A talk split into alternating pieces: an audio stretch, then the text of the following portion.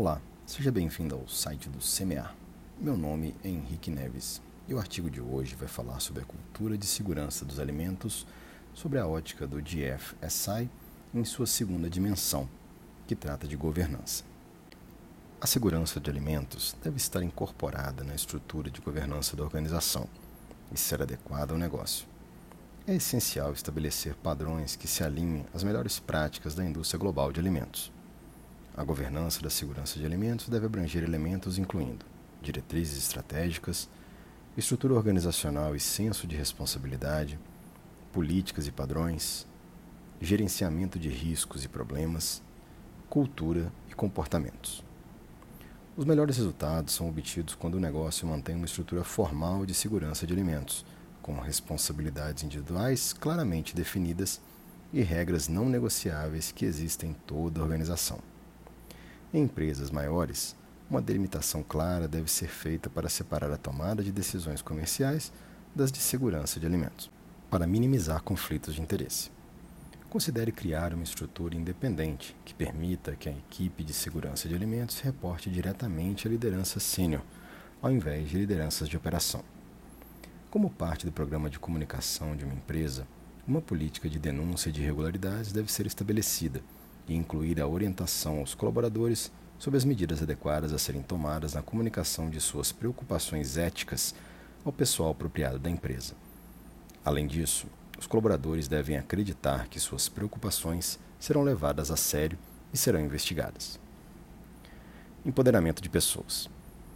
Na medida em que as pessoas de uma empresa tenham tanto conhecimento quanto autoridade para agir, isso afetará a capacidade da organização de adaptar, melhorar e sustentar sua cultura de segurança de alimentos.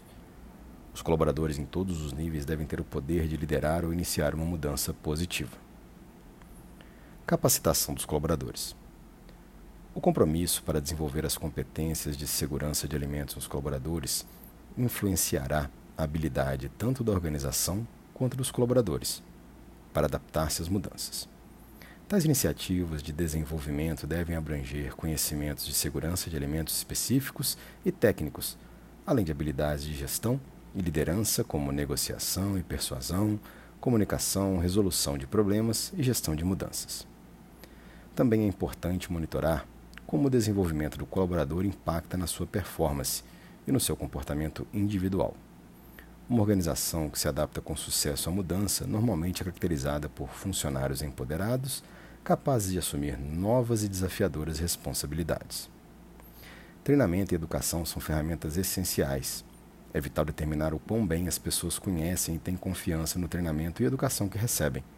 Somente através da completa compreensão e confiança é que eles irão prontamente seguir comportamentos de segurança de alimentos e influenciar outros ao seu redor para fazer o mesmo. Tipicamente, as pessoas se enquadram em um dos grupos identificados em um gráfico do artigo a saber, alta compreensão e baixa confiança, alta compreensão e alta confiança, compreensão errada e alta confiança ou baixa compreensão. Em cada quadrante, abordagens específicas mostram como gerenciar esses grupos. Indivíduos em toda a organização possuem diferentes níveis de conhecimento, compreensão e confiança nos comportamentos de segurança dos alimentos.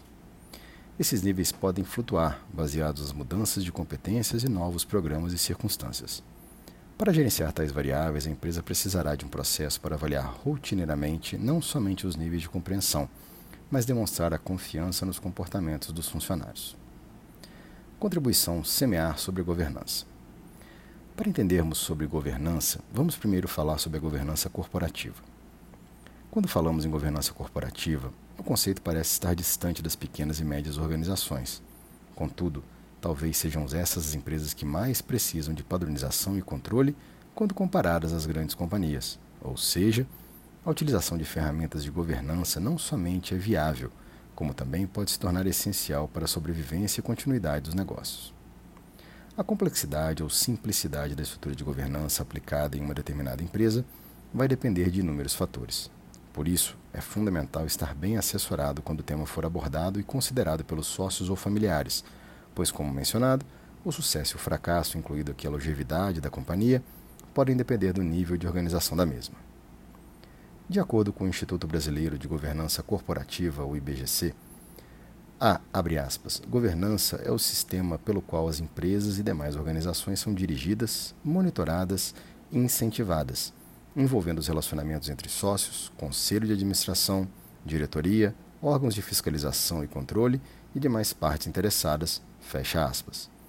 Em síntese, a governança corporativa deve ser interpretada como uma ferramenta de controle da organização como um todo, desde a padronização de processos, incluída aqui a elaboração de políticas, até a formalização da relação de seus sócios, sejam eles cotistas ou acionistas.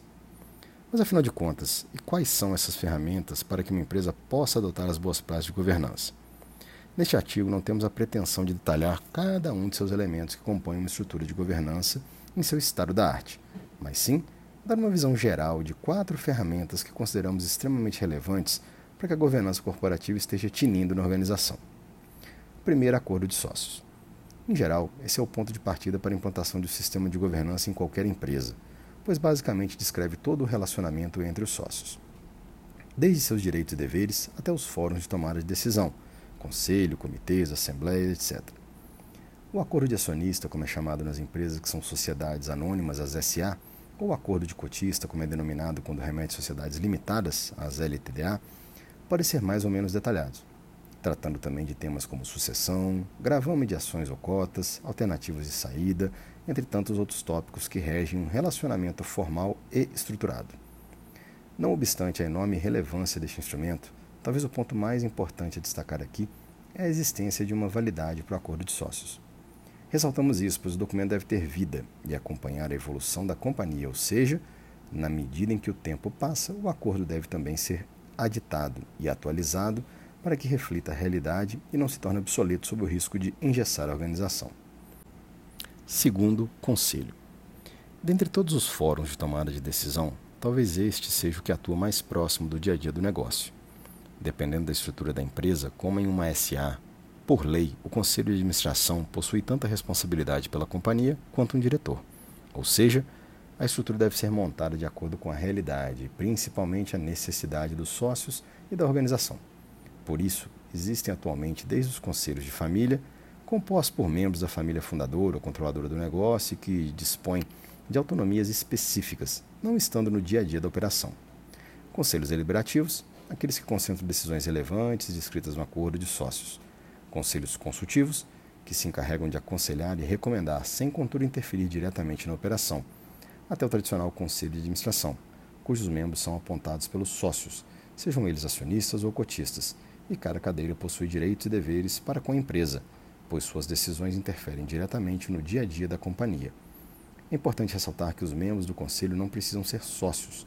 Inclusive, existem restrições legais dependendo da organização, onde conselheiros independentes, profissionais de mercado, atuam na posição. Terceiros comitês. Dada a responsabilidade e peso das decisões do Conselho, dependendo, é claro, de cada estrutura, deixar que todos os temas de sua responsabilidade sejam decididos e devidamente endereçados às reuniões de Conselho, em geral não se torna viável, pois os membros do Conselho normalmente possuem qualificações e experiências distintas, mas complementares. Por isso, os comitês são uma excelente ferramenta para que o Conselho seja dividido em grupos de trabalho com temas absolutamente específicos, como, por exemplo, remuneração e benefícios, auditoria, gestão de riscos, segurança dos alimentos. Em outras palavras, esses comitês assessoram o conselho para a elaboração, recomendação e aprovação de temas que demandam análise mais profunda e ou conhecimentos específicos. Quarto, último e não menos relevante, auditoria externa. Da mesma forma que existem certificações para verificar a qualidade de um produto, tendo como referência uma norma que estabelece os padrões, as auditorias externas têm como objetivo de mergulhar nos processos da empresa, coletando evidências e realizando testes, envolvendo inclusive clientes e fornecedores, para testar a conformidade dos mesmos.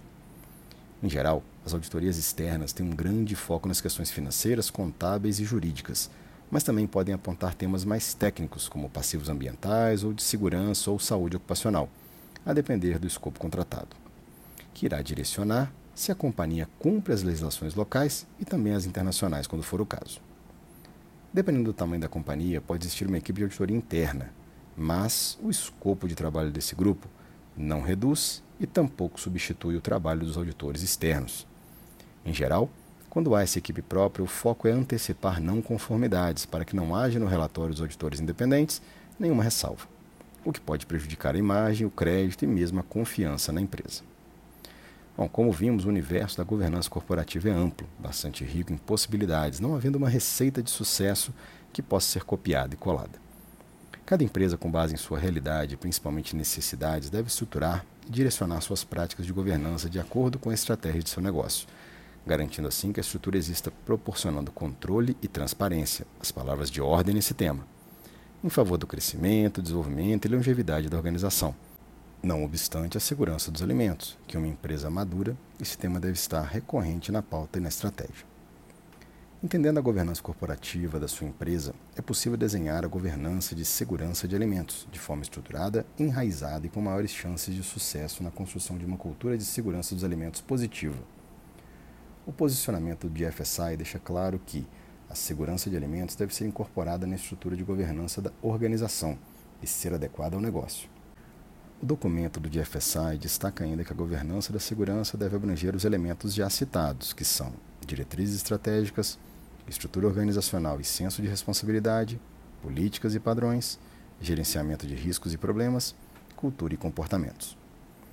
Conhecer de forma adequada a estrutura de governança da empresa e a compreensão apropriada da alta direção no que se refere à segurança de alimentos é determinante na estrutura organizacional dos assuntos referentes à segurança dos alimentos e impacta diretamente na cultura da empresa em relação a esse tema. Por exemplo, ao entender a estrutura de governança da empresa e a relevância da segurança dos alimentos, as empresas acabam identificando o quanto é necessário que a equipe de segurança dos alimentos tem uma estrutura independente e se reporte diretamente à liderança sênior da organização, ao invés de liderança de operação. Também fica evidente a necessidade de estabelecer acordos entre as áreas críticas do negócio, de forma, por exemplo, que uma delimitação clara seja feita para separar a tomada de decisões comerciais das decisões relacionadas à segurança de alimentos, minimizando conflitos de interesse. Conforme descrevemos em outros artigos, todos os colaboradores devem, de acordo com suas funções, entender sobre segurança dos alimentos de forma que sejam capazes de avaliar, decidir e aceitar decisões que comprovadamente podem comprometer a segurança dos alimentos produzidos. No entanto, confiar apenas que a equipe de segurança dos alimentos tem força suficiente para fazer valer suas decisões a qualquer momento, ou que os gestores de área impactada, como comercial ou produção, irão ouvir, entender e aceitar, pode não ser suficiente principalmente no início da jornada para a construção de uma política de segurança dos alimentos positiva. E dessa forma, definir limitações claras estabelecer acordos é fundamental para evitar conflitos, demonstrar a relevância da segurança dos alimentos, fortalecer uma política positiva e empoderar pessoas. Como exemplo, determinar os atributos negociáveis e os não negociáveis em cada etapa do processo onde atributos que impactam diretamente na segurança dos alimentos são não negociáveis, e uma vez que esses estiverem fora do padrão estabelecido, todas as pessoas tenham conhecimento que, indiferente do posicionamento de qualquer área, comercial, produção, etc., a decisão compete à equipe de segurança dos alimentos.